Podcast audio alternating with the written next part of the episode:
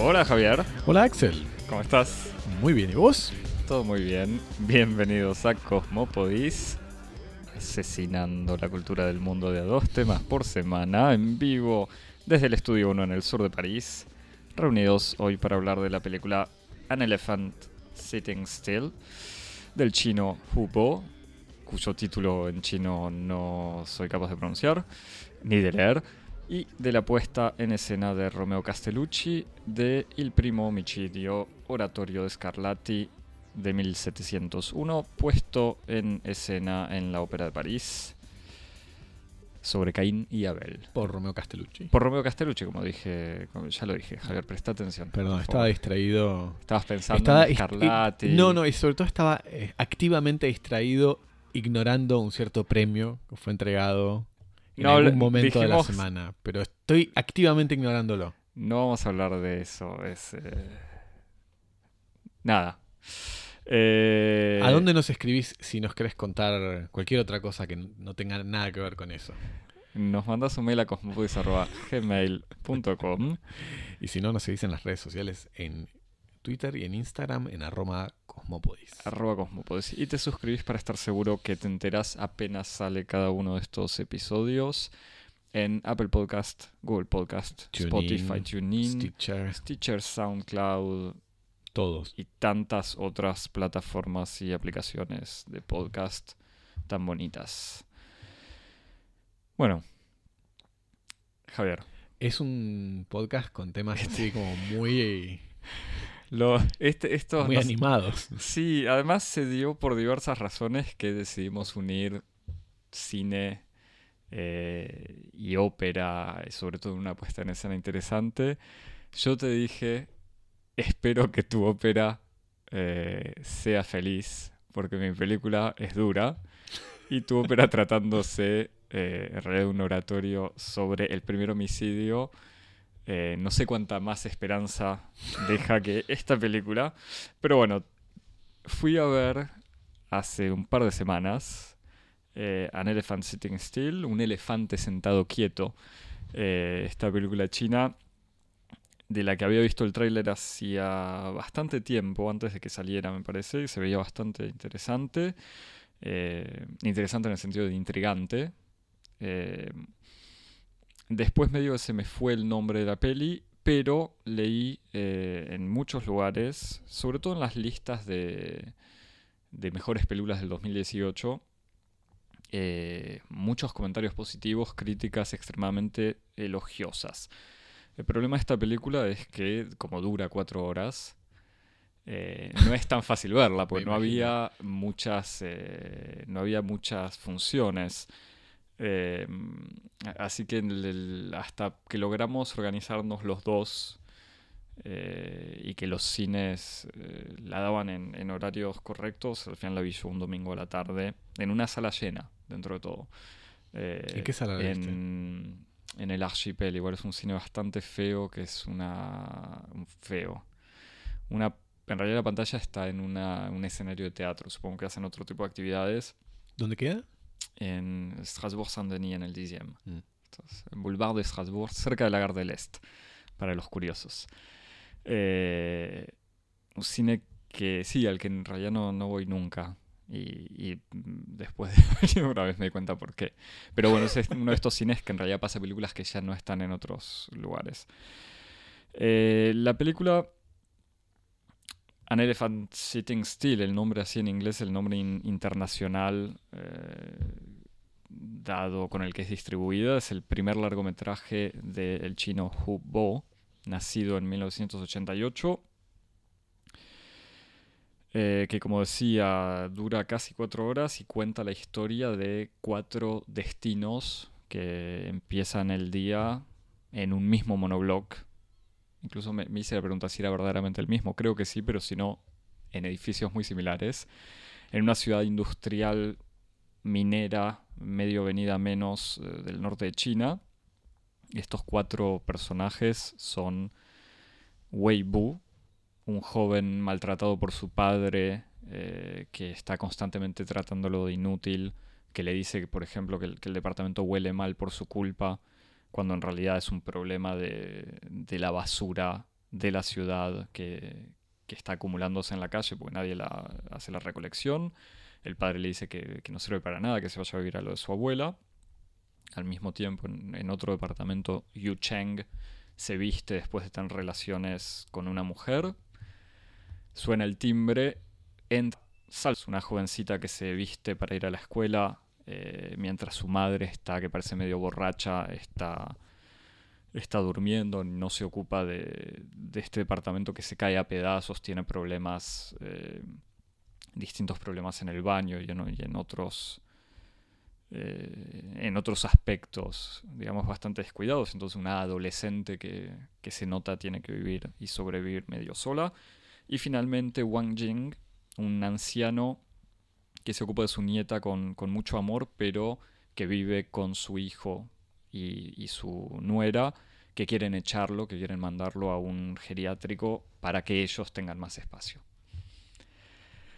Entonces, de esta situación que ya se anuncia, o sea, digamos, con el primer suicidio, pero... No es exactamente jovial. Que, claro, que ya presenta cuatro vidas en, una situación eh, medio crítica, empeora cuando al cabo casi de una hora de película, en realidad de, una presentación de, este mundo bastante horrible de una ciudad no nombrada, eh, Weibu, o sea, el jovencito del principio, empuja por las escaleras al, bully del colegio, un muchacho que andaba amenazando y golpeando a, otros chicos, lo manda medio involuntariamente al hospital, eh, en un estado bastante crítico, o por lo menos no, se sabe cuál es el, estado, pero está claro que necesita ir al hospital. Y se entera de que el hermano de este bully es un conocido matón de la ciudad, que resulta ser el mismo que vio a, su amigo saltar por la ventana. Y trata de escaparse, o sea, empieza a planear cómo escaparse de la ciudad sin nada de plata, porque incluso la poca plata que tenía ahorrada, su padre se la robó. Eh, trata de convencer a su amiga la otra chica, para que lo acompañe a, una ciudad, a Manjuli, una ciudad en donde supuestamente hay un elefante sentado en un, en un, zoológico que no reacciona ante nada. O sea, la gente le tira comida, le, hace cosas y el elefante está ahí sentado quieto. La amiga... Elefante real.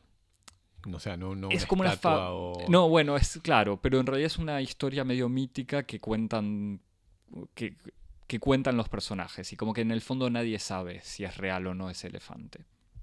Y al mismo tiempo la amiga a la que él quiere convencer eh, que, lo acompañe eh, trata de escaparle de la triste realidad de la vida con su madre saliendo o teniendo relaciones con el director adjunto del liceo. Algo que termina descubriéndose.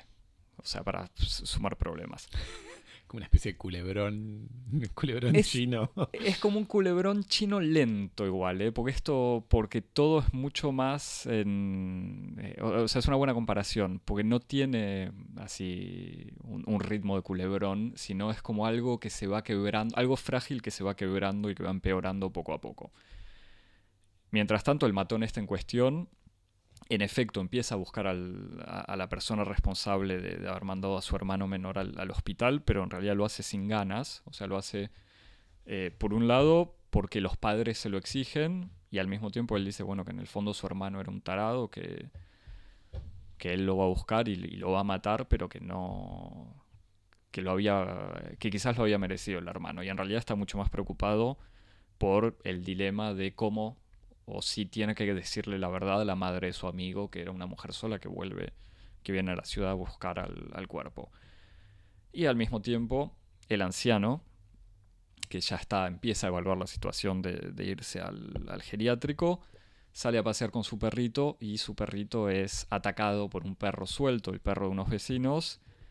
Eh, el perro muere y entonces ahí sí empieza como lo único que, lo conectaba con el mundo, además de su nieta, eh, e-, era su perrito, así que va a visitar un geriátrico eh, y descubre obviamente una, situación muy triste, horrible, gris, con viejos encerrados, eh, dignos de una película de Wang Bing. Digamos, todo, esta es una especie de versión ficcional de lo que uno ya conoce de las ciudades mineras filmadas por Wang Bing. Pero bueno, la película se termina, o sea, todas estas situaciones terminan con los dos jovencitos, eh, los dos chicos estudiantes secundarios y el anciano yendo eh, en colectivo hasta Manjuli para ver eh, a este elefante. Llega el colectivo, o el colectivo se detiene en el medio de la... Todo esto te digo al cabo de cuatro horas, ¿eh? Y incluso la escena del colectivo, que parece ser la escena final, dura media hora más. Estaba tentado de preguntarte en cuánto tiempo pasaba todo eso. No, y en el medio pasan diversas cosas, pero ya voy a comentar quizás no, no la acción, sino la forma.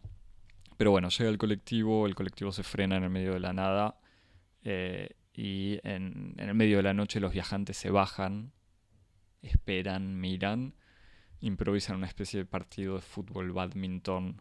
Eh, y en el medio de la oscuridad, esta tensión de, que no se sabe si, si pararon eh, porque sí, porque hubo un problema o porque se escucha un grito, el grito de un elefante en el fondo y la película termina. Digamos, toda la, toda la película tiene dos grandísimas características. Por un lado, como ya eh, habrás imaginado, este retrato de un mundo deprimente, gris, eh, sin futuro, eh, en donde el grito del elefante no sé si es una esperanza o qué, quizás después lo, comentamos. Y por otro lado, y es lo que hace la película muy interesante, es una puesta en escena muy virtuosa, eh, muy impresionante y que está justamente no al servicio, no del virtuosismo puro, sino eh, que, que, que, usa, por ejemplo, los unos eh, planos secuencia bastante largos de una manera que acentúa que se acentúa esta sensación de opresión y de gente que deambula sin poder escaparle a, la realidad. Digamos que esta película, o sea, cuatro horas, como imaginarás, es, es algo bastante largo.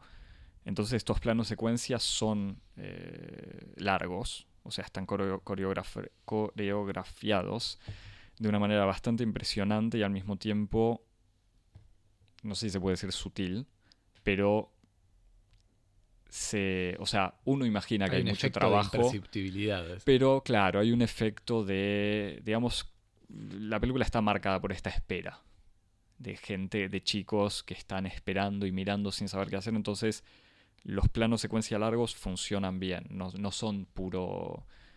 Eh, puro virtuosismo gratuito. O puro un joven director que intenta impresionar.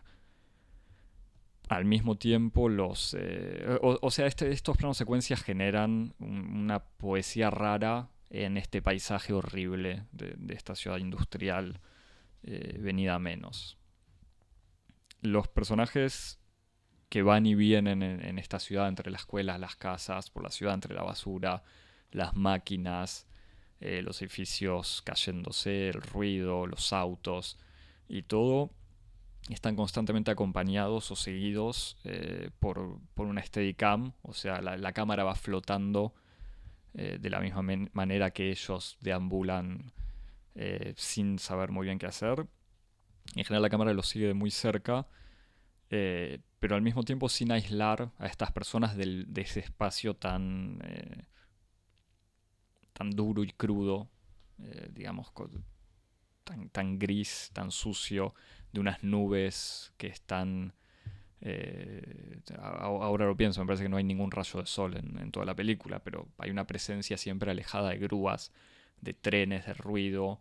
Claro, es como una especie de paleta así, fabril, industrial. Industrial, claro, además es, eh, no sé, la, la película no, no, está situada en una ciudad precisa, pero da una sensación de una ciudad minera, o sea, donde hay máquinas y camiones que transportan carbón, como que no es, ni siquiera es una ciudad industrial china rica, o sea, es una ciudad industrial pobre.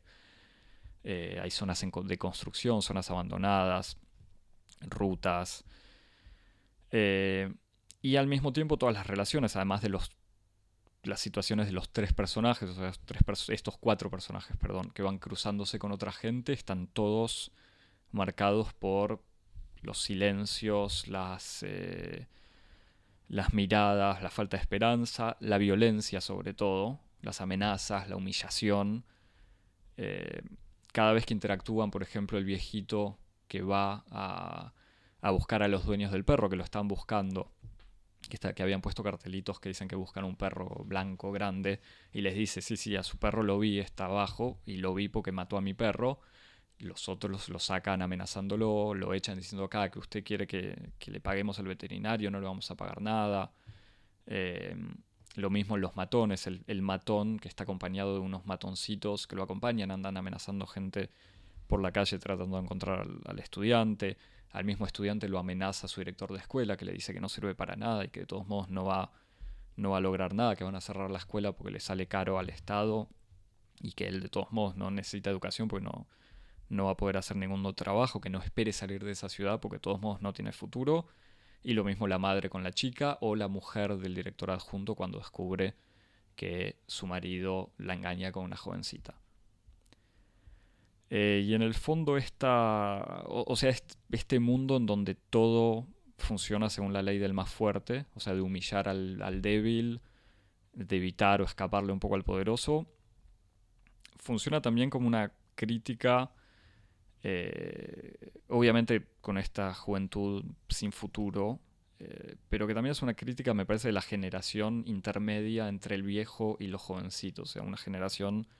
Todos los padres son seres horribles en la, en la película.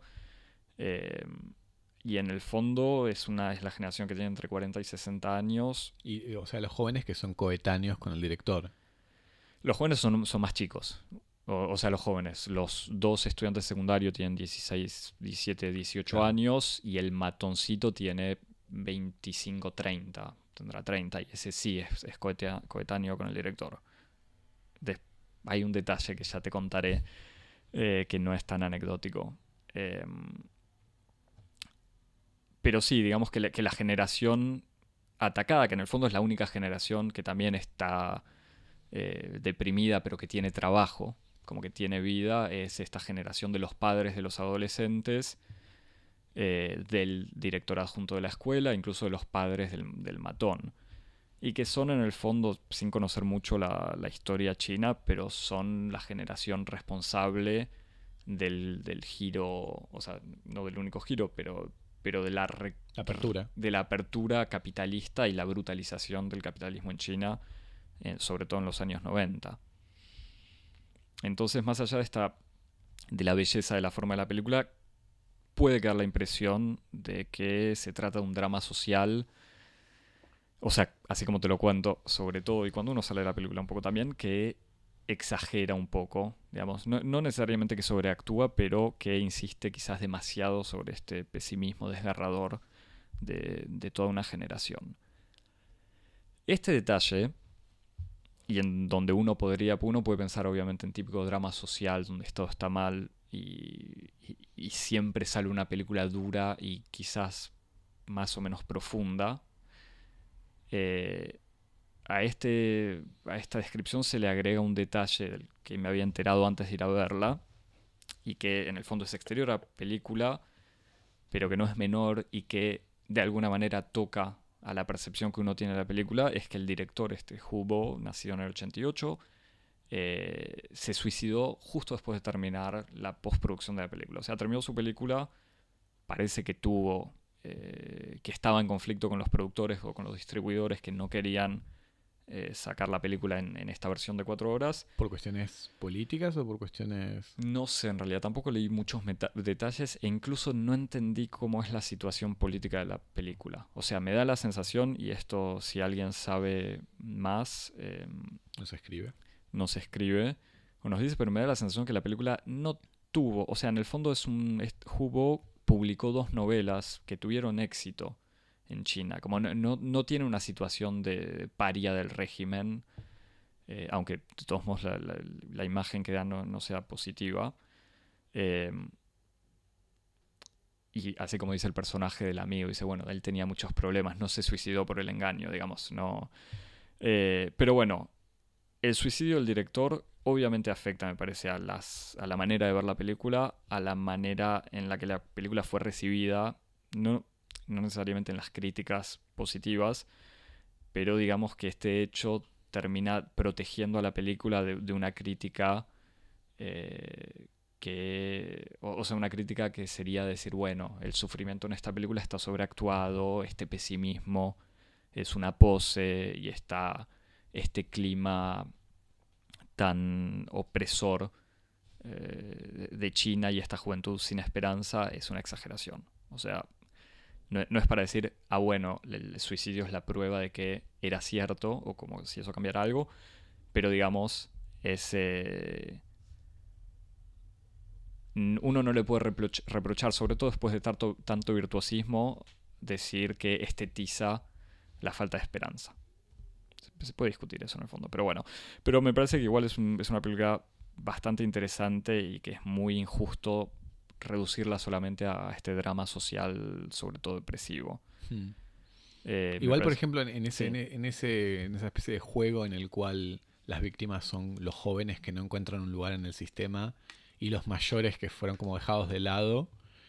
Eh, hay como una, relación de desencanto por una apertura que funcionó mal o hay como una especie de añoranza del comunismo que era mejor como no a, ¿cuál, es... ¿cuál, es el juego de expectativas y de decepciones bueno es que eso es donde me parece que la porque es difícil eh, hacer o sea interpretar la desesperanza o la desesperación si uno no tiene en cuenta cuáles son las decepciones y cuáles son las expectativas. Eh, sí, a donde, en donde yo estoy quizás menos convencido de la película es que...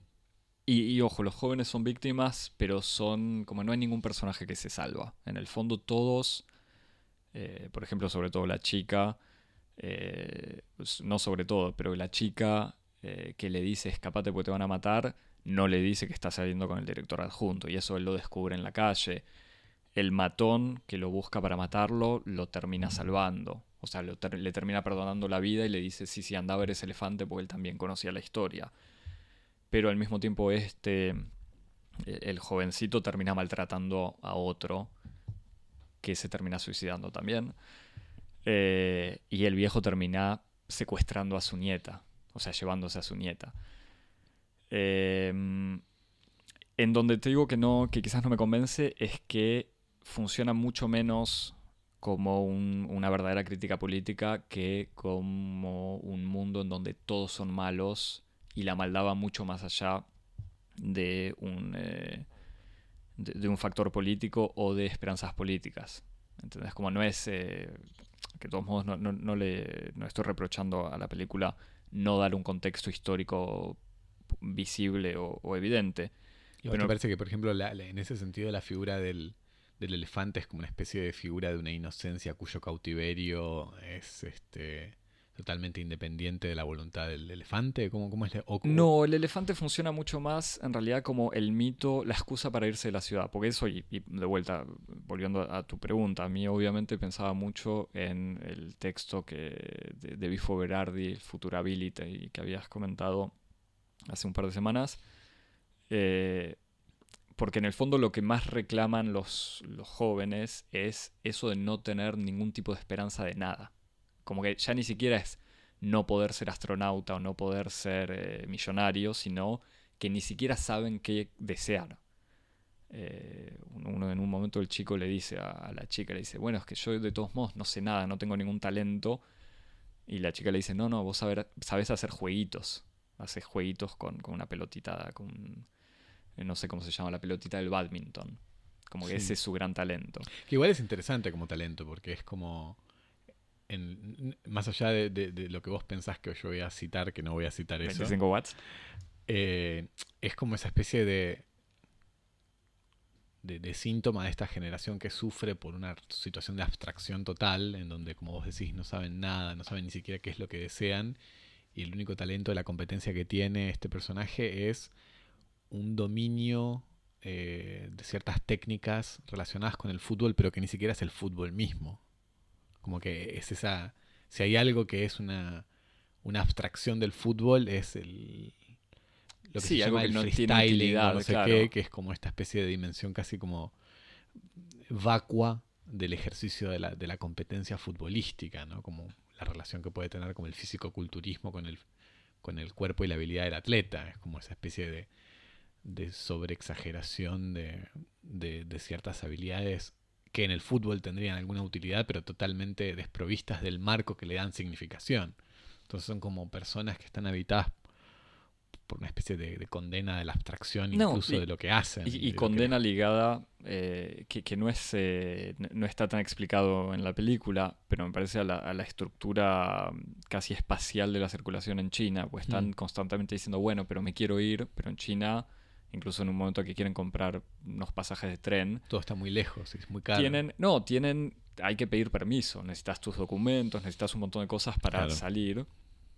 Eh, y entonces, incluso el debate es, bueno, pero yo me quiero ir, me te- para poder hacer algo en mi vida tengo que irme a esta ciudad y lo que le dicen, lo que dicen distintos personajes, sobre todo el, el director de la escuela, el padre o incluso el matón, es como, es que vos ni siquiera te vas a poder ir de esta ciudad. Claro. ¿Qué vas a hacer? No, no, no puedes hacer nada. Eh, Pero incluso el, el- el- el- horizonte este de ir a ver al elefante es como ir a ver un cautiverio para salir del cautiverio. Totalmente, no, no, es esto. Incluso da la sensación que van a ver al elefante sin creer que puede, que, que puede existir o que eso, les re- como si eso les va a revelar algo, Mm. cuando saben que no, o, o saben que no, no esperan nada. Por eso incluso este, este ruido del final eh, funciona como, digamos, e- este ruido, este viaje en colectivo primero, eh, que de vuelta quizás tiene que ver con que la película dura cuatro horas y me había tomado un té antes de, ir a verla, entonces la sentí especialmente la, el final. Eh, pero hasta el viaje funciona como, en el sentido como la esperanza, en, en eso de que hay que aguantar un poquito más porque quizás lo que viene puede ser mejor. Mm. Entonces están como alejándose y yendo a buscar algo que de todos modos mejor dejar abierta la posibilidad de que no sea lo mismo, pero sin saber lo, lo que va a ser. El grito del elefante, que incluso tiene con, con esta situación que te decía antes, en el medio de la nada, en la oscuridad, eh, funciona también como un- una especie de falsa... A mí me dio la sensación de una falsa esperanza, o sea, una especie de, de ruido o, de grito eh, de elefante medio mítico que sale de la nada, o sea, que no se lo ve, como que es... eh, confirma más la fábula que una existencia real, y de todos modos no cambia nada a lo que puede pasar. Así que, nada, es una película eh, difícil de... No quiero decir difícil de criticar porque el director eh, se suicidó, pero en donde es difícil imaginar cómo hubiese sido una próxima película. O sea, pues se transformó en un primer largometraje y en un último largometraje. ¿Y tenés, tenés ideas? ¿Wikipedia te informó de qué, de qué tratan las novelas que este hombre escribía? Si, Sí, eh, justamente la película en realidad está sacada de eh, una historia que aparece en una de sus novelas. Así que sus novelas me parece que también tienen que ver con historias que se cruzan. que son como esto, también como culebrones de pesimismo metafísico. Sí, no, no, no. No sé siquiera si existe algún tipo de traducción, pero, pero sí, no, no había mucha más información en internet y e incluso me sorprendió que tampoco hay eh, mucha más información en, en la prensa, o sea, en las entrevistas, en, en Calle Cinema había una entrevista con el distribuidor, porque después en la historia del conflicto con los productores, después del conflicto los productores le dieron, le entregaron los derechos de la película a los padres de, de, de, sí, de Hugo, del director, que consiguieron este distribuidor que la distribuyó bastante bien, porque estuvo en festivales eh, y en Europa y en Estados Unidos y en Argentina, eh, pero pero no explica mucho más eh, de- del contexto de tampoco de creación. Pero bueno, o sea, supongo que si estuviese vivo, de todos modos recibiría elogios, porque formalmente es, es un virtuosismo que navega en la depresión, digamos, y no un virtuosismo que se que goza de mostrar lo, triste y la tristeza. Sí, después pensaba, es como. Hay algo como. Hay, ti- tiene que haber algo como extrañamente esperanzado en, un, en una obra que está animada por esa voluntad de seguir adelante, ¿no? Digo, seguir adelante en el sentido como una obra de cuatro horas. Sí, no, Eh, es que a- a- hay, hay algo en, hay, algo en esa especie como de, de de apuesta a la duración, a la prolongación, que, que uno podría argumentar tanto en una dirección como en la otra, ¿no? Uno podría decir como hay algo que intenta producir un futuro, seguir hacia adelante, y también uno podría decir hay algo que intenta eh, en alguna medida como diferir o, postergar un final que se sabe que va a ser como el final de los finales. Bueno, es que la película, cuando yo te decía que hay que, la película va mucho más allá, bueno, sí, mucho más allá, pero va más allá de, del retrato de la depresión o del retrato de estas historias tristes, justamente los personajes están constantemente yendo y literalmente yendo y viniendo, escapándose y volviendo y cruzándose y tratando de escaparse de vuelta sin saber a dónde ir. Y, eh, y en, el en el fondo esta forma de los planos secuencias o de la Steadicam funciona muy bien. Es como gente deambulando, la, me parece la palabra deambulando es... Eh, es muy justa. y en este espacio que uno tampoco llega a entender, pues una ciudad donde todo parece cerca y todo parece lejos. Y todo se, se cruza, incluso la forma del monobloc en donde, en donde todos se despiertan, da la sensación de estar en el medio de la nada y al mismo tiempo en el centro de todo. Claro. Eh, entonces, este, sí, esta forma de la duda, de no saber qué hacer, es, eh, tiene que ver con esto que decís, como bueno, pero en el fondo quizás hay algo, o sea, hay que seguir aguantando y seguir paseando y dando vueltas porque quizás algo salvador hay. Lo que no quiero es caer en, la cosa. Pienso en, esa especie como de, de, como de vitalismo desesperado que uno podría encontrar en Esperando a Godot o ese tipo de, de, como corriente del existencialismo. Sí, sí, sí, el, el, tema es de vuelta, como que, que, no, o sea, que no quiero y que es difícil que el suicidio del director no dé una respuesta o no altere quizás eso que era mucho menos, eh, mucho más eh, dudoso, digamos, que, que, el triste final eh, del director y no, justamente no de la película, aunque en la película uno pueda tener sus dudas. ¿Algo para recomendar? no, no sí. A mí se me ocurre algo que nada que ver. No, con un antidepresivo, no conozco. Mi cuenta favorita de Instagram. Cosmopodis. Socialist modernism. Bueno, pero es que justamente el modernismo socialista, o, sea, la arquitectura china no, es. No, ah, no tiene ni siquiera esa búsqueda de la belleza bruta en la utilidad eh, de los edificios. No, bueno, un, esto, un, un, seguidor de, de Twitter nos había recomendado una película de Tati para, así que, ¿por qué no? Para contrarrestar el efecto. Así que eso me puedo apropiar de, ese consejo. Sí, cuando, cuando habíamos tuiteado que todavía estaba la. ¿Cuánto duraba? Estabas bajo el efecto de la depresión post, post película. Sí, no, sino para acompañar, igual que ese, yo no conozco mucho la, eh, la ficción china, pero sabes que soy un gran seguidor de Wang Bing. Ya lo, creo. A mí, y esto es lo, lo, que fue peor, que las películas de Wang Bing, que pueden ser muy duras, nunca me generaron esta, esta crueldad, o sea, nunca me parecieron tan crueles con sus personajes, lo que demuestra cierto pudor casi en Wang Bing, eh, pero esta es como una especie de lado, el lado que no se ve en las películas ya bastante duras y violentas de Wang Bing. Hmm. Interesante. Pero eso. No cuenten conmigo para ir a verla de vuelta. No, es, es que yo salí con esas sensaciones como, uy, bueno, me alegra haberla visto, no la quiero ver de nuevo. Y no sé si se la recomendaría a alguien, pero lo digo de verdad, es como si es algo que te interesa, si no te interesa el tema y esto, no, no vas a pasar un buen momento. Bueno, gracias Axel por, por haberme sacrificarte por el pod. Fin de la primera parte.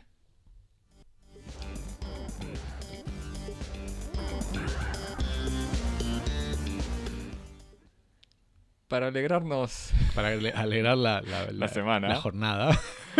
Eh, Javier, fuiste a, buscar lo más lindo de la, del Antiguo Testamento. Claro, fui a buscar las mejores noticias de la naturaleza humana en esta obra titulada eh, El primo homicidio, el primer homicidio, eh, que es una, una apuesta del, del, director de teatro italiano y director de ópera. Director de escena. Director de escena, como se dice por ahí.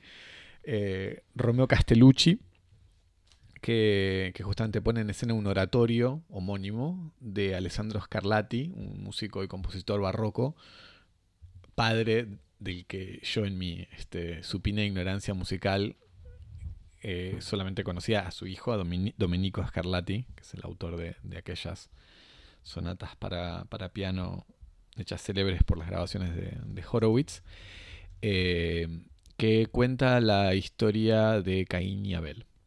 Eh, es un, un, oratorio, es una, una pieza coral hecha para un conjunto de instrumentos que de un instrumento barroco, de un, de, un ensamble barroco, o sea que es prácticamente una obra para música de cámara, aunque aquí está, fue orquestado para una especie como de conjunto o ensamble barroco ampliado, con más, con más este, números de intérpretes, y no está concebida originariamente para ser una pieza escénica. O sea es como, discúlpame, es como la Mataus Passion, la Pasión según San Mateo de Bach. Claro, es, una el oratorio más conocido de los más conocidos. Es un oratorio, es una pieza coral, básicamente, que tiene obviamente Solistas. letras y un, libreto, por así decirlo, pero no, tiene indicaciones escénicas eh, de vestuario y no tiene dramaturgia, sobre todo. Eh, así que Romeo Castellucci, como parte de, dos eh, restricciones muy fuertes. Una que tiene que ver con, con, esta, con esta austeridad de la obra, del material con el que él va a trabajar para la puesta en escena. Y lo otro es eh, la escasez del material de origen, ¿no? Porque si uno se remite al Antiguo Testamento... Como hacemos nosotros todas las semanas. como hacemos nosotros todas las semanas. Eh, la historia de Caín y Abel se remite a cuánto Javier está, mirando, su Biblia. Estoy mirando en mi Biblia.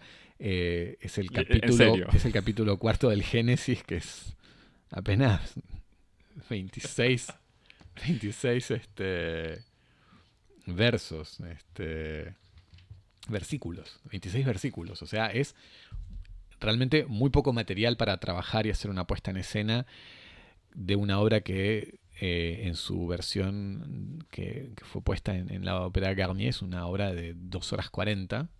Está bien, con un, con un intervalo de media hora, o sea que tiene un primer acto de casi una hora y un segundo acto de sí, una hora y un poquito más.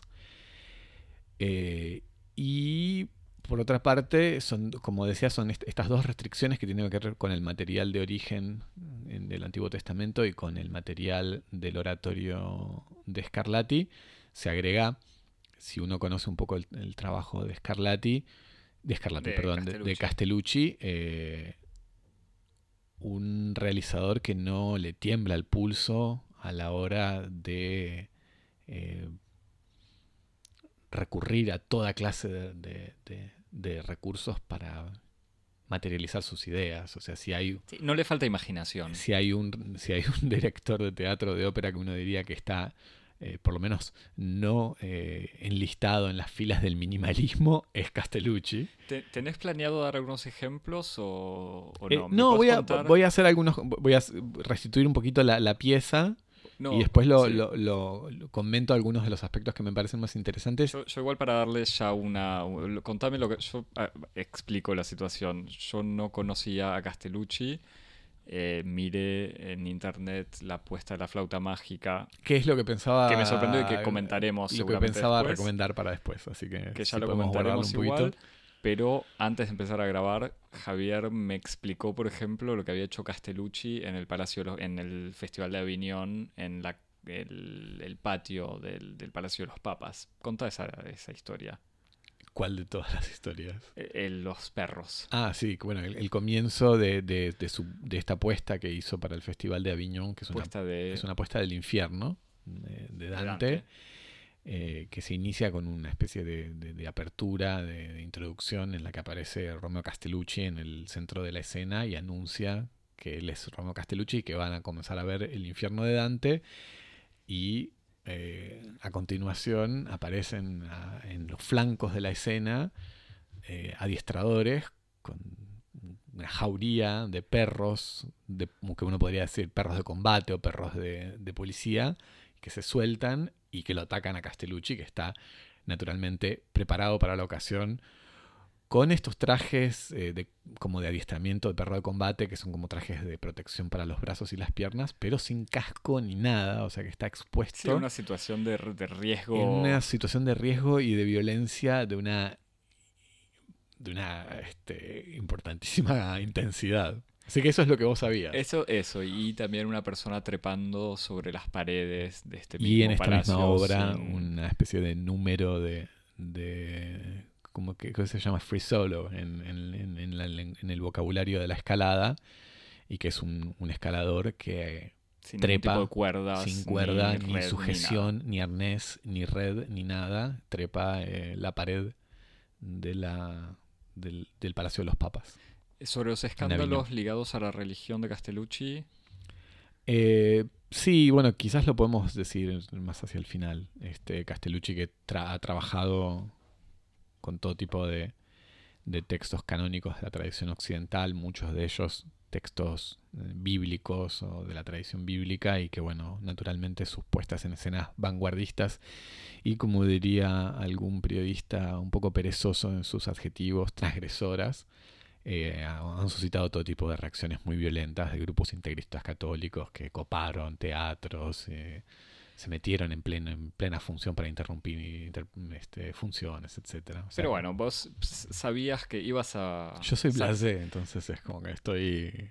No, no, pero vos sabías que ibas a ver algo interesante, algo, no sé, sorprendente, pues ya sabías que podías esperar algo sorprendente. Así que no sé si hay sorpresas y ya esperás eh, algo radical. Sí, bueno, yo de, todos modos había visto bueno, vi eh, eh, grabaciones del infierno, eh, fui a ver cuando se puso en París una de sus, de, sus puestas de textos clásicos que fue La Orestía en el Teatro del Odeón.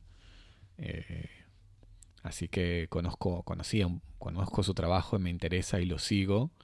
Así que en esta ocasión, naturalmente, tenía el interés, no solamente así una avidez por lo espectacular, como diciendo, ah, quiero que haya alguna especie de espectáculo punk, como si fuera, no sé, La Fura o, no sé, el Cirque du Soleil, sino porque estoy interesado en eh, su proyecto en general. Pero bueno, como te decía, entonces como la, configuración un poco específica, interesante era esto, que él partía como de estos dos elementos que le imponían a él una serie de, limitaciones en cuanto al tipo de material con el que podía trabajar.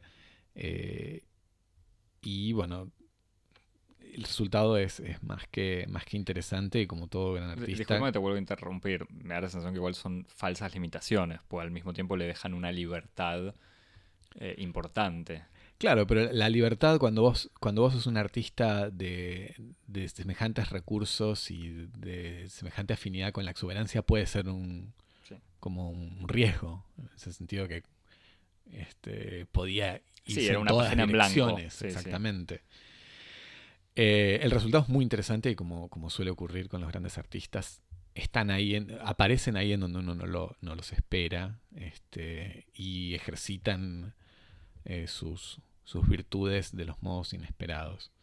La, obra, como te decía, se, divide en dos actos eh, que tienen características formales bien, bien distintas. Eh, un primer acto que transcurre, esto como, te decía, fue en la ópera Garnier, eh, que de las dos escenas de la ópera de París, la ópera Bastilla de la que habíamos hablado hace, 15, hace tres semanas, a propósito de, los de la apuesta de los troyanos de Berlioz, es la, escena más grande, con más medios técnicos, eh, más moderna y, más monumental en cierto sentido. La ópera Garnier es una, sala de ópera de mediados del siglo XIX, chica, eh, con todas las limitaciones que puede tener eh, la estructura edilicia del edificio. Es un, entonces te decía, el primer acto transcurre en esta, en esta escena, que es una escena más bien eh, con un decorado más bien abstracto, eh, despojado totalmente, y que está, el espacio de la escena está dividido en dos planos, un primer plano más bien estrecho, que se, se extiende entre la línea del escenario delante del foso de la orquesta y una especie de, telón o de tabique translúcido. Y en, este, en esta franja del escenario es una especie de plano terrenal en donde circulan los cuatro personajes terrenales que son Adán, Eva, Caín y Abel. Y un segundo plano, que es el plano que está detrás de este tabique translúcido, o sea, toda la profundidad de la escena, eh, que está totalmente velado por, este, por este telón o este, o este tabique, y en el cual uno ve la formación de patrones geométricos dinámicos eh, de distintos colores que van rotando, se van moviendo, que es muy difícil eh, por el tipo de movimientos y de formas que tiene, es muy difícil de darse cuenta de si son objetos eh, físicos que están cambiando de posición y que están iluminados o si es alguna forma de proyección. Este, así que es muy muy difícil distinguir si esas imágenes que uno ve son imágenes, son objetos, son presencias virtuales y que remiten, por ejemplo, a la pintura de Rothko, que es un artista que, interesa y que está presente en otras, en, otras obras de Castellucci, y que obviamente, como puedes imaginar, es un poco la esfera divina, donde circula Dios. Obvio, imaginaba eso. No, digo, es este, este, este, espacio estrecho en donde están los personajes terrenales y detrás la, el espacio de lo divino. Así funciona la Biblia. Por el que circula, por el que circula el, cantante, el, que hace el personaje de, Dios. Con un comienzo, este, que también remite una especie de un comienzo abstracto, donde remite un poco a la, como a la caída este, de Adán y de Valparaíso, etc. La única pieza de utilería de este primer acto, eh, la, pieza de decorado más importante, irrumpe a mediados del acto. Eh, y desciende del techo y es una anunciación. Y es literalmente una anunciación. Es eh, el retablo de la anunciación entre los santos de Anzano y Margarita, que es una de, las piezas, eh, obras maestras de la pintura gótica, eh, que era un, retablo para un, para un altar de la Catedral de Siena, y que se la presenta pero boca abajo. Invirtiendo el, signo del anuncio y funcionando como una especie de presagio funesto. aparece este, este retablo magnífico, dorado, pero invertido, con, toda la carga que tiene la inversión de los signos sagrados, como una especie de presencia o anuncio, o anuncio del mal, de lo vil, de lo satánico, y una anticipación de, la tragedia. Y que lo interesante es que esta anticipación, este signo, aparece mucho antes de que los personajes que están involucrados en la acción trágica estén confrontados a cualquiera de las circunstancias que los llevan a ese desarrollo. O sea que hay algo en lo funesto que está como ya predeterminado. Que no está en el texto, o sea, no, no está en el libreto. Es, en la puesta de Castellucci. Sí, sí, de hecho, como te decía, el, oratorio no tiene ninguna indicación escénica. No, no, pero digo, no está en el libreto, no está en, en el texto cantado. Ah, no, no, no, eso, o sea, esta es una presencia muy, muy clara. De hecho, si querés ahora después te restituyo un poquito el contenido del libreto en este primer acto, pero esta presencia es una presencia muy importante porque te decía es como el primer, el único elemento de, decoración y que está presentado así, este, con esta, esta, este, este signo de inversión. Durante todo el primer acto se presentan los personajes, que son, bueno, Adán y Eva y sus hijos, que están intentando encontrar su lugar y su misión en la creación tras la caída del paraíso. O sea, cómo se, cómo se ubica eh, la humanidad en este, en este, nuevo espacio que es eh, la Tierra, buscando satisfacer, obviamente, a Dios este, y volver a conquistar su gracia. Y esto es un poco las circunstancias en las que evolucionan los personajes. Y el acto finaliza, el primer acto finaliza naturalmente con la ofrenda que Caín y Abel preparan para Dios Caín, que vive de cultivar la tierra, le entrega a Dios los frutos de, su cosecha, y Abel, que es pastor, sacrifica uno de sus corderos. Y, en esta última, última escena del primer acto se presentan sus ofrendas y, la puesta en escena del, momento de la, ofrenda del holocausto es muy interesante porque se presentan los dos detrás de sus piras sacrificiales, estos, estos este, estos... Eh, ¿Cómo se dice? el, sí, el, el- el fuego en donde, donde van a ser quemadas las, las ofrendas. Parrilla. Eh, y que obviamente eh, lo, lo, lo, lo pone en escena Castellucci con uno de sus recursos más característicos, que es la utilización de algún tipo de aparato de maquinaria, eh, una sustitución como técnica o industrial para alguna función dramática, y en este caso las piras sacrificiales son dos máquinas de humo, que se ven con, con total claridad, o sea, son las máquinas de humo que uno podría ver, no sé, en un Una fiesta de 15. en una fiesta de 15, iba a decir, en una discoteca o en donde sea. Y a, eh, a Caín y Abel activan las, las máquinas de humo y, y ahí aparece el personaje de Dios que activa la, la máquina de Abel y ahoga el humo de Caín. Eh, en una acción deliberada para favorecer el- la ofrenda de uno y eh, desfavorecer o despreciar la ofrenda del otro. Lo que en alguna medida desencadena toda la, serie de episodios que van a constituir la tragedia de Caín y Abel, que es este resentimiento del que resulta de esta frustración originaria y que marca la caída de- del personaje de Caín, que es el primogénito, sobre todo. En el segundo acto, eh, con un entreacto que te decía, un entreacto de, de media hora. Habíamos estado charlando en otro un momento cuando preparábamos el episodio de si hay o no entreacto en la flauta mágica. Este, la- Y, sí, estoy, te confirmo que, no. que no hay entreacto. En este, en esta, mm, en la apuesta de El primo homicidio sí hay un entreacto. Y este Que te diría, yo no sé en qué medida no depende de lógicas económicas de la, de la institución ópera, pero quiero creer que Castellucci, siendo alguien tan eh, exigente en sus puestas, también negocia eso. Sí, no, yo, creo que, hay algo de, de voluntad deliberada en la puesta de escena. Me parece que había una exigencia. Quiero pensar que es, que es por diseño la ausencia de entreacto en la flauta mágica. En el primo homicidio no hay un entreacto y el segundo acto transcurre en, un, en una escena completamente transformada.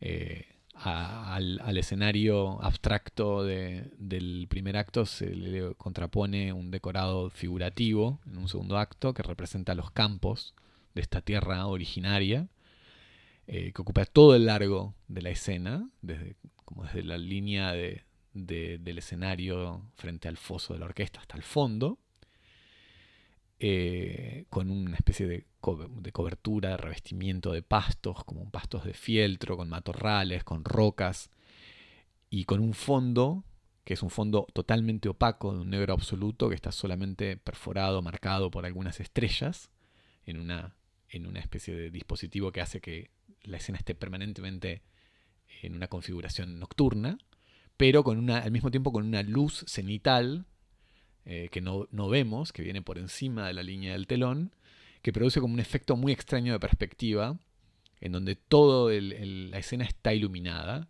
y produce como una especie de efecto de miniatura. Como cuando uno ve, por ejemplo, en un museo eh, una maqueta o, un diorama, en donde incluso en una escena nocturna todo está perfectamente iluminado con una especie de luz así que achata todo y que disminuye los efectos de perspectiva y de escala. Y esta sensación de miniatura de maqueta se va a profundizar con una decisión de puesta en escena que quiero revelarte uh, un poquito más adelante. Y en este, en este segundo acto se ve un poco ya el, como el, desenlace de, toda la, la concatenación de episodios trágicos. Lo vemos a Caín que está vagabundeando, está errando con, con su pena por haberse, por haberse visto desplazado primero en la jerarquía familiar, este, donde se suponía que él por derecho de, ser primogénito tenía que tener en alguna medida una primacía y se ve totalmente desplazado por este hermano que por lo demás está presentado como eh, el, colmo de, la bonomía, de la, de, la ausencia de celos y, y de generosidad. Y se lo ve desplazado entonces en esta jerarquía familiar y sobre todo marginado del amor de Dios. Y entonces esta, esta circunstancia lo pone en, en, en esta circunstancia así de estar vagabundeando con, con estos pensamientos en, en, los campos, lo pone en una situación como de fragilidad moral que lo hace vulnerable al mal y que obviamente llama a la presencia de, de Lucifer, el diablo, que está ahí para aprovechar este, este momento y sembrar en Caín, el cultivador, la semilla del mal. ¿no? Entonces le empieza a decir, vos tenés, que matar a tu hermano, es en una interpretación magnífica, aquí lástima no lo tengo a la vista, el intérprete de, que hace de Lucifer, eh, además de ser mm, perfectamente competente cantante, no tengo los instrumentos para, para juzgar su, su competencia, pero es, tiene una presencia escénica magnífica este, una especie de diablo teatral, seductor, eh, muy lúdico, eh, con algo de, como de, arlequín. Una mezcla de. Sí, con, algo. Con, esa especie de energía de arlequín que tiene el guasón, por ejemplo. es que supongo que debe ser mucho más divertido actuar de Lucifer que del dios. Sí, bueno, pero igual es, una, una, presencia física muy interesante, sobre todo con, con, personajes que de todos modos tienen indicaciones teatrales bastante austeras. Los personajes de, las óperas de Castellucci no están habitados por un lenguaje corporal particularmente expresionista o extravagante, tienden a, la simplicidad en sus movimientos. El, eh, Lucifer aparece entonces a, seducirlo con, estas ideas eh, para cambiar su situación, sugiriéndole que lo que él tiene que hacer es matar a su hermano, lo tiene que suprimir en esta situación que es el de una tierra desierta, en donde no hay ni testigos ni ley. Eh, y que entonces es un crimen perfecto.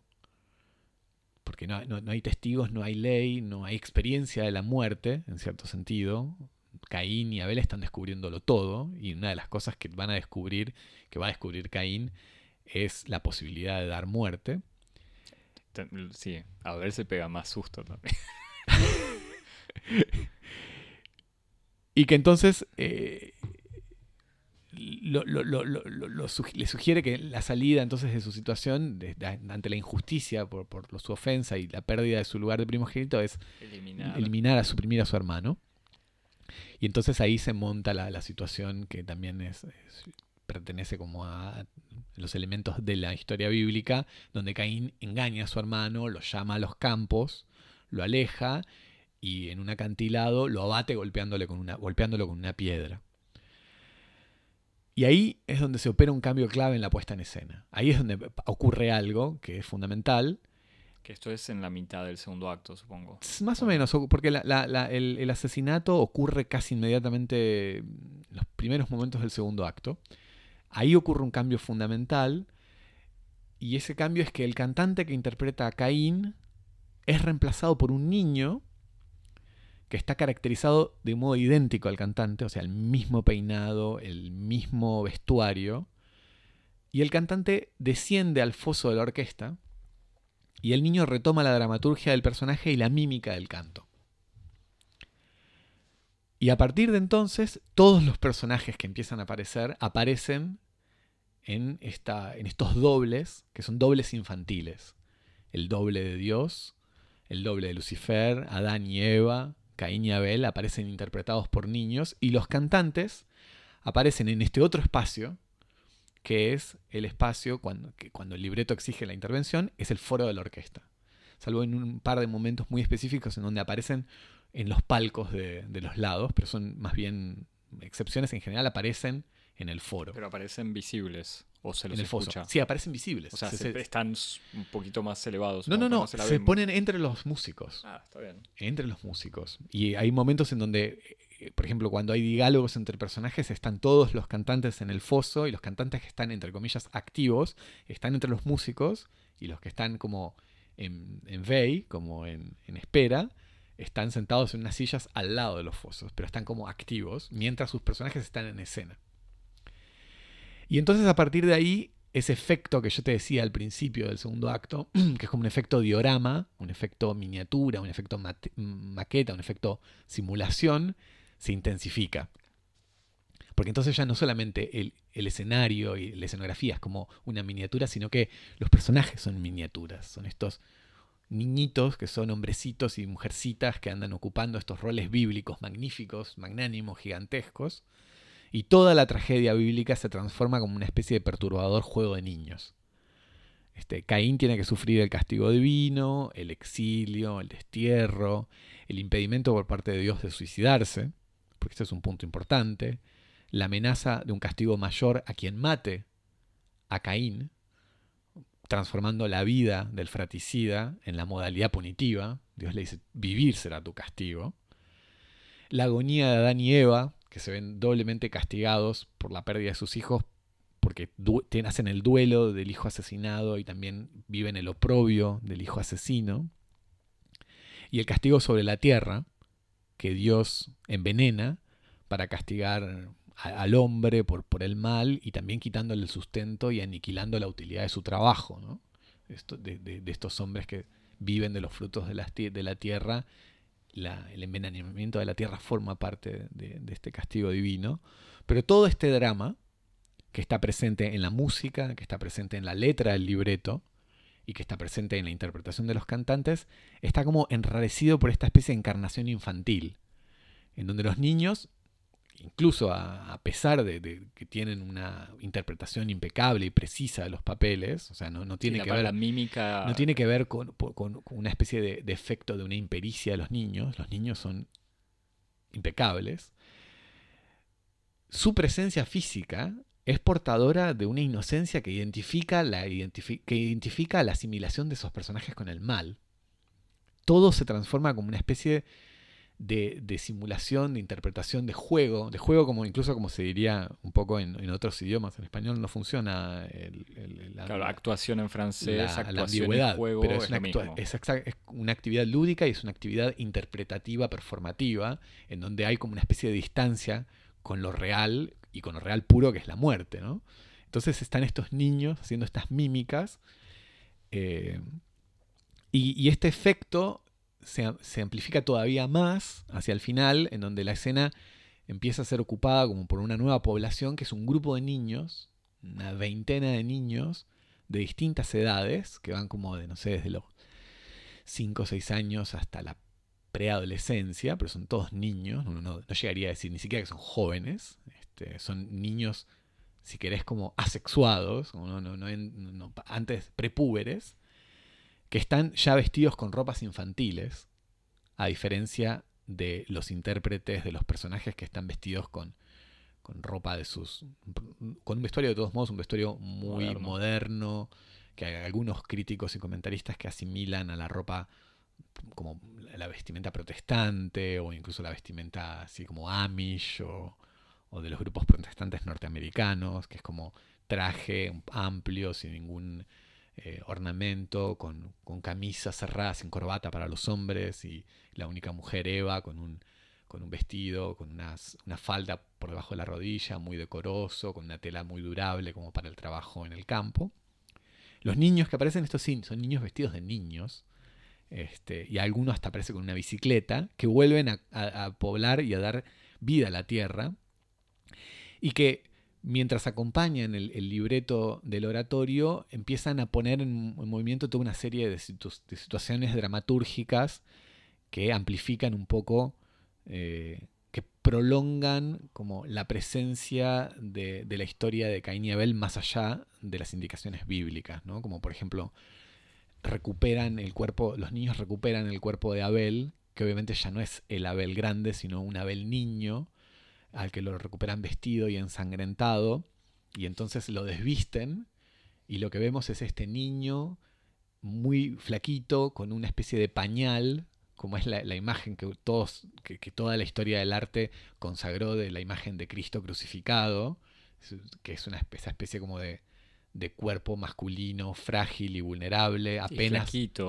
Exactamente, que no, no, es una encarnación de, de, la potencia viril o, del cuerpo guerrero militar, es este cuerpo vulnerable, como un cuerpo de niño en alguna medida, no es el cuerpo del poder en el sentido terrenal, y que tiene como esta especie de, de chiripá, como de, pañalcito, y los niños que lo lavan en una escena que remite casi inmediatamente a todas las escenas de la piedad, lo elevan y lo coronan.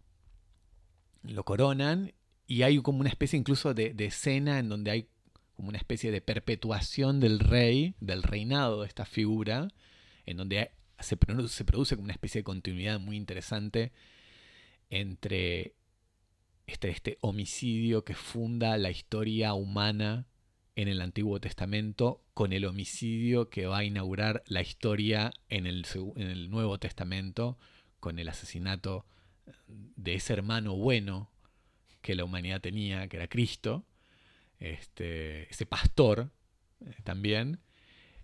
Y entonces lo elevan y lo coronan y en una serie de, pasos, pases de mano, en donde los niños lo, elevan al rey, se lo van pasando de mano en mano, lo hacen desaparecer en, el decorado y lo vuelven a hacer aparecer como un muñeco. Eh, un muñeco que, imita al, niño, una, especie de muñeco que se, nota que, es un muñeco. que se nota que es un muñeco, que hay una sustitución ahí del cuerpo real del Abel coronado a un muñeco que está coronado también y lo van se lo van pasando de mano en mano en una especie de mezcla de ritual y de actividad lúdica. Y después este muñeco vuelve a hacer como un paso de mano y en vez de hacer un muñeco es como una especie de tótem. Ya no es antropomórfico esta vez, sino que es una especie de, óvalo geométrico que lleva todavía en su ápice una corona y dos colores, el color carne del cuerpo y el color blanco del pañal, pero ya no tiene ni piernas ni brazos, y una última transformación de la permanencia de esta figura totémica, que es la transformación de esta especie de óvalo en un círculo. Un círculo que tiene dos colores, blanco y negro. Ah, está bien, ya ni siquiera... Y que es al mismo tiempo como una especie de, de, último resabio de este tótem, una especie de cabeza, pero que después de ser pasado de mano en mano se transforma en una pelota. Y los niños empiezan a jugar con la pelota. En, algo que ya con esto que decís está claro, pero en algo que no que es pura puesta en escena de Castellucci y que no tiene nada que ver con el texto. Absolutamente nada, porque mientras ocurre esto, o, hay partes instrumentales, o por ejemplo tenemos eh, eh, los, los parlamentos de Adán y de Eva, en fin, o sea que es una, algo que pasa en, escena, pero sin... Una secuencia dramatúrgica introducida naturalmente por, por Castellucci en, este, en esta especie como de de, historia de, la adoración que va como de, la adoración en su dimensión más carnal, pasando por la abstracción, hasta una especie de transformación en donde el instrumento de adoración se transforma en juguete, en donde el ritual se transforma en juego. símbolo vacío y se transforma en, claro, casi diversión. Diversión, olvido. Eh, hay, hay, todos estos elementos que son muy, este, muy muy complejos, muy opacos, muy ambiguos. Eh, pero bueno, que, ahí radica la, como el interés de, la pieza. La obra, como te puedes imaginar, es una obra que restituye como la historia de Caín y Abel a esta especie como de, momento fundador de lo humano, como lo humano relacionado con la falta, ya sea con los celos, con, el sentimiento, con el sentimiento de celos, con el sentimiento de envidia, pero también con la falta de que en alguna medida como lo que funda a la humanidad es el crimen, ¿no? Como el, hombre se hace hombre cuando pasa como de la falta a la, al crimen y del, crimen a la culpa, y eso lo, es una especie como de máquina de construcción de subjetividad humana. Este... eso ya está, lo, digo sin, sin eh, ¿cómo decirlo? sin voluntad de proselitismo ni, ni, soy un especialista, pero eso ya está en la Biblia, ¿o no? Sí, está en la... O, sea, el momento fundador del, crimen eh, justamente está ahí. El, Sí, sí, no, está en la Biblia. Lo que, lo que es interesante, me parece, es que hay dos cosas. Uno está, primero, pero que están relacionadas. Hay como una especie de... de mm, me parece que hay una especie de, señalamiento de una especie de núcleo perverso en el. Eh, en el. como en, en, los desafíos morales a los cuales se somete al hombre en el relato bíblico, ¿no? Como. Que, esto de todos modos está presente de un modo más o menos eh, implícito en, el texto bíblico, como, como, como se puede consultar en, en, el pasaje en el cual se Caín y Abel hacen sus ofrendas, se dice de un modo más o menos elíptico que Dios recibe una y que le da la espalda a la otra. Pero en el modo en que Castellucci lo pone en escena hay como una especie de voluntad deliberada, como si Dios fuera una especie de genio maligno, eh, que, por, que otra vez por diseño, por propia voluntad, eh, produce el acontecimiento que pone a prueba, pero que pone a prueba casi sin posibilidad de que, de que, de que Caín elija algo distinto de lo que elige finalmente, este, lo pone a prueba empujándolo al, homicidio, en cierto sentido. ¿no? Como e, este momento en el cual los dos se presentan eh, con sus máquinas de humo. Eh, me parece que eh, otra vez acá hay un elemento importante en, cuanto a la puesta en escena, es que son dos máquinas de humo. Las máquinas no fallan. en el sentido en el que para Castellucci el rol de la máquina o del mecanismo eh, residen sobre esta especie como de ineluctabilidad, de inapelabilidad de lo mecánico. Lo mecánico siempre funciona igual, su resultado es previsible, es inapelable. Si lo mecánico funciona mal es porque hay una fuerza externa que está produciendo ese, ese, como ese esa especie de desvío de, lo que es previsible. Y en ese sentido, me parece que hay como una voluntad deliberada de mostrar que Dios hace no funcionar el fuego de Caín para ver qué pasa con Caín, casi a sabiendas de lo que va a pasar. Y en ese sentido es como que hay una especie de perversión en, la divinidad, que también es una forma de perversión en la santidad, en el sentido en el que Abel es ese personaje insoportable, que casi está diseñado para suscitar el odio de su hermano, eh, del mismo modo en que la figura de los santos y la figura de Jesús están habitados por una cierta forma de perversidad, eh, en, el, sentido en el que son figuras que, con las cuales es imposible identificarse. Es un bien que, el ser humano normal, en cierto sentido, el ser humano de naturaleza caída, no puede apropiarse de ese bien. Y entonces el fracaso está en el diseño del dispositivo. Este, en ese sentido me parece que hay como una especie de, de, de, interés de mostrar como este, el problema del mal como un problema eh, en toda esta dimensión trágica y como en, en, en todo este abordaje de cercanía al problema del mal, a, presentarlo con colores de, de, ambigüedad y de inocencia en la figura de los niños. Me parece que ahí hay algo este, muy, muy interesante, además del elemento siniestro, ¿no? Este, como un poco esta especie de la presentación de los niños para, encarnar o, anticipar este, los, designios del mal. O sea, se pueden ver desde la literatura gótica hasta el cine de David Lynch. O sea, estos niños vestidos de traje y corbata que son portadores de la voz de Lucifer, del mal, los malos augurios. Este... y, con esa idea que en el fondo ellos no saben lo que están actuando pero si lo están representando es porque en el fondo el mal está en ellos también. Exactamente. O sea, no les, ni ellos pueden escaparle. Exactamente. Este, y después, bueno, además con otros elementos ahí que están un poco planeando eh, y que también lo interesante es que la, apuesta no es ni pesada ni, eh, ni, ni, ni, ni, se, ni se cae del lado de la sobreexplicación con, toda una serie de elementos que tienen que, que tienen, también eh, que ver con, las, con lo sacrificial, con la violencia del sacrificio, eh, en la figura en, el que, por ejemplo, en el fondo el primer homicidio es eh, el de Caín, pero también el primer asesino es Abel, en, el modo en que es puesto en escena el sacrificio del cordero. el sacrificio del cordero es el es el primer y el momento casi más espectacular del derramamiento de sangre en la escena.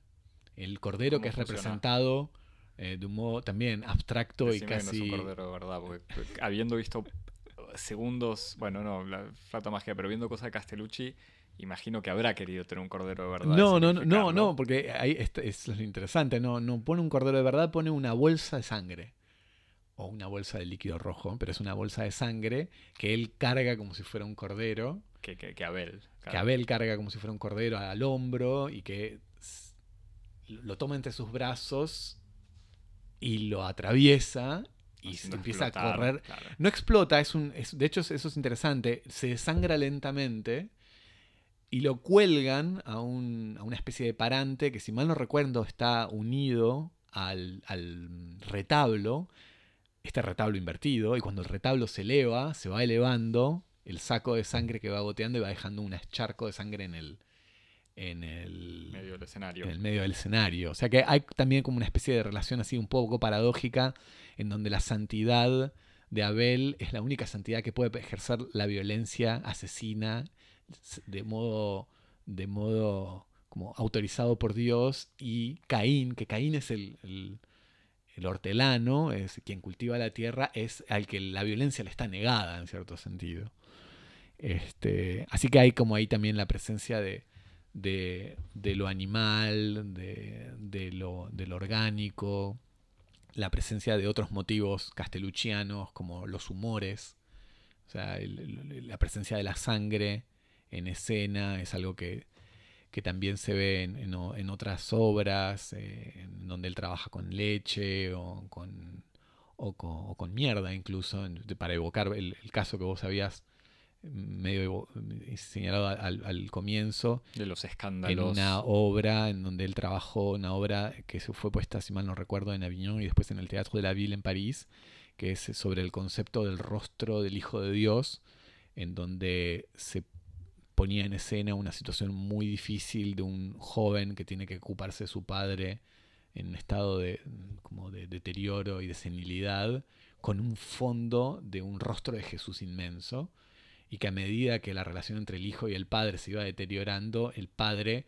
se empezaba como a, a cagar encima por, por- por todos los problemas de la incontinencia de la edad, y el escenario empezaba como a ser inundado por una especie de, de diarrea incontenible que manchaba todos los muebles y toda la decoración en un blanco impoluto, que es como el blanco de, del minimalismo. Este, Sí, de la pureza. Sí, pero además de la pureza como de la pureza cosmética del universo del consumo, ¿no? No es esta pureza simplemente en este contexto. no es una, claro, no es una pureza No es una religiosa pureza- o espiritual. sino- Exactamente. O sea que él trabaja mucho con, con- con esta, con esta utilización de los humores. Eh, y bueno, nada. Y lo, lo que es genial de Castellucci es ver que, que su trabajo de puesta en escena es siempre como literalmente una puesta al día, ¿no? En el sentido en el que poner una escena para Castellucci es literalmente poner algo en el tiempo y en el espacio ponerlo en una institución y en una historia y es algo, algo que viene de otra parte, ¿no? Y que puede venir como del pasado, del canon de la cultura occidental, de los textos sagrados, y que este acto de actualización es un acto de traslado. Este, Y darle una dimensión más, no solamente nueva, o sea, no solo renovar, sino agregarle como una dimensión. Totalmente. No, y que en ese sentido me parece que es como la pu- puesta en escena en Castellucci significa dos cosas. Significa como traducción, como se diría en inglés, traslado, esta especie de movimiento de algo que va, se traslada de un lado a otro, o incluso en el- un desplazamiento, como, como en griego se dice que es una metáfora. Una metáfora es literalmente un desplazamiento, algo que aparece de un lado en otro y que ese desplazamiento como como se diría en latín, introduce- querías decir, discúlpame Jaime, que como se dice en latín, traducción. Pues dijiste inglés. Bueno, en inglés y en latín originariamente, Acá, exactamente. translation también. claro. Translation es Sí, literalmente sí, sí. traslado. Está bien, perdón, creí que está, está- está- Este, y, y- y- y en- y est- esta especie como de, de efecto de, du- de duplicidad, ¿no?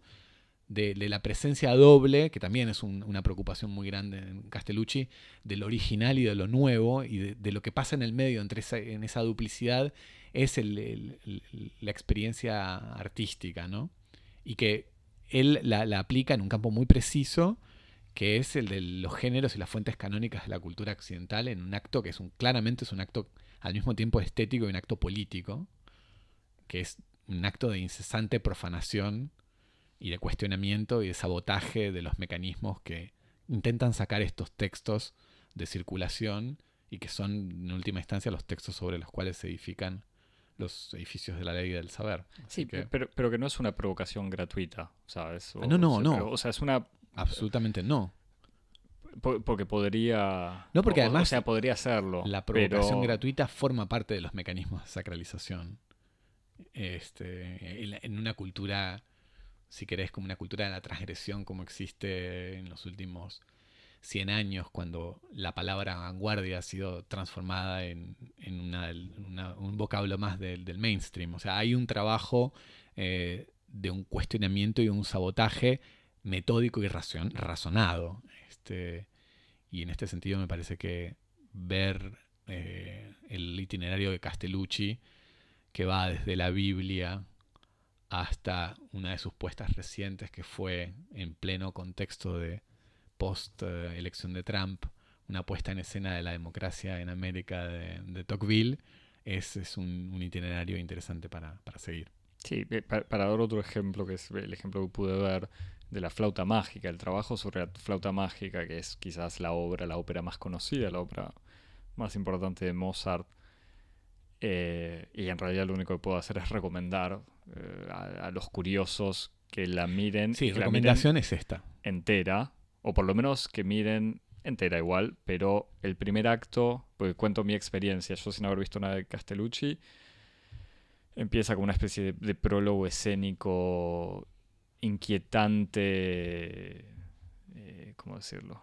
O sea, que, no se entiende, entre comillas, si se puede decir algo, tiene todo un primer acto con gente vestida de blanco, donde aparecen un montón de elementos de la flauta mágica, eh, pero deformados, pero sobre todo con esta cuestión de la duplicidad y de todos los personajes con un doble que canta o que hace mímicas.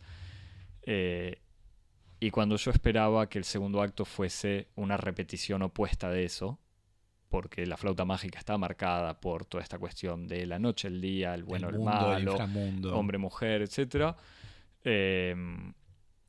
lo que hace Castellucci es dar, de alguna manera, hacer algo opuesto, pero uno, un opuesto absolutamente inesperado, en donde vi los primeros cinco minutos, te mandé un mensaje, dije, bravo, uh, Castellucci, y después el resto vale la pena, y es agregarle una dimensión, no una tercera dimensión que sería la, profundidad, sino una cuarta, una no sé qué dimensión, claro, eh, en, algo, en lo que vi la flauta mágica, absolutamente increíble e inesperado y como te decía, con, con mucha emoción, sobre todo después de haber hablado de los troyanos, esta cosa de hacer de la ópera no renovar, no simplemente poner una apuesta con un pequeño giro nuevo, sino crear una forma de arte que va mucho más allá de la ópera, que obviamente integra teatro, pero que va mucho más allá de, las posibilidades de todos modos que da un, trabajo escénico y con música y contexto y con, un montón de, posibilidades. Bueno, precisamente por esas razones que, que describís, mi recomendación es eh, ver la flauta mágica. Que está disponible de vuelta en arte. Puesta en escena por Castellucci en el Teatro de la Moneda, que es la ópera nacional de, Bélgica, en Bruselas. Y que además ahora tenemos la suerte de que está puesto en línea por la cadena Arte. Arte.tv. Arte.tv. Está gratuitamente sin ninguna, sin ninguna. Este, eh, sin ningún abono. Y casi seguro disponible en todo el mundo. Eh, lo que no, lo que sí, sí, en todo el mundo seguro. Lo que no sé si hay subtítulos en idiomas distintos que sean el francés y el alemán. Y el por lo menos con los troyanos estaban en inglés. Eh, pero sí, eh, los, subtítulos están en inglés, en alemán y en francés. pero bueno, es una oportunidad única. La difusión de esta puesta en escena va a terminar el 26 de marzo, o sea que todavía queda un poco ah. de tiempo pero, no, tanto. y a no perdérselo porque son espectáculos fabulosos. ¿Tenés, Javi, fecha para un próximo Castellucci? ¿Sabés sobre qué está trabajando? No, no sé, pero voy a estar muy atento. Este, bueno, después recomiendo todo de Castellucci. Que, quien pueda navegar por internet que mire eh, su puesta del infierno en Aviñón, que es mítica y que se consiguen por ahí. Se consigue en YouTube, supongo. En YouTube o por ahí. Este, después eh, la Orestiada, que a mí me parece espectacular, que la pude ver en el teatro. Y después, si quieren ver como una especie de tras bambalinas, nuestro documental de cabecera, el documental La Ópera, que lo habíamos mencionado en la ocasión de, de, los troyanos, en donde se lo ve preparar a lo largo de una larga temporada la puesta en escena de Moisés y Aarón de Schoenberg en Opera Bastille. Con la presencia estelar, de un toro. Eh, por eso te preguntaba si, si el corderito era un corderito de verdad. Bueno, yo en la, en la apuesta que estuve de, de, este es como el, el momento de las anécdotas este, cholulas y, y sin ningún valor crítico, pero que es divertido. Cuando yo fui a ver la Orestiada, se había anulado la función del día anterior porque se habían escapado los intérpretes del último acto, Que eran. que eran una banda de monos, de macacos, este, que había habido un pequeño problema en su, en su gestión y se escaparon y empezaron a, a invadir toda la sala. Este, pero bueno, nada. Por eso, a mí me, me- gusta decirlo al final, porque si no, queda. Todos estos gimmicks eh, oscurecen la obra de Castellucci, el- que el se transforma como. Exacto, que se transforma como una especie de extraño epígono de Artaud, eh, medio, es- medio como grunge o post-industrial. Que, que igual forma parte de sus, eh, de sus fuentes de inspiración, por lo menos en su juventud. Absolutamente, no, absolutamente. Pero, pero hay un cierto vocabulario crítico, un cierto discurso alrededor de su obra que me parece que, que oscurece toda la, la- la agudeza que él tiene para leer textos, para interpretarlos y ponerlos en escena. Y ahí hay algo muy interesante. Buenísimo. Javier, gracias eh, por habernos llevado a, a- a la ópera. ¿Tenemos, ¿tenemos algún billetes para la ópera próximamente? Eh, sí, creo que sí. Ah, bueno, Tengo, tengo que chequear, tengo- pero, pero sí, pero no, no sé si se dan cosas tan interesantes. veremos. Eh, Bueno, Javier, si nos quieren escribir, nos escriben a cosmopodis.gmail.com nos siguen en Nos redes siguen sociales, en redes sociales, en arroba cosmopodis en Instagram y en Twitter. Y nos escuchan todos los viernes y todos los días a toda hora en cualquier plataforma de podcast. Donde se suscriben, nos aplicación. evalúan y nos ponen, Eso, eh, hace mucho no insistimos, pero nos hacen ofrendas. los sacrifiquen las estrellas disponibles. Eh, compartan, respondan, comenten, todo lo que quieran. El pasante siempre está disponible para responder los, los mails, los tweets o todo lo que sea. Y si no, de todos modos, nos vemos la semana que viene. Dale, chao. Chao.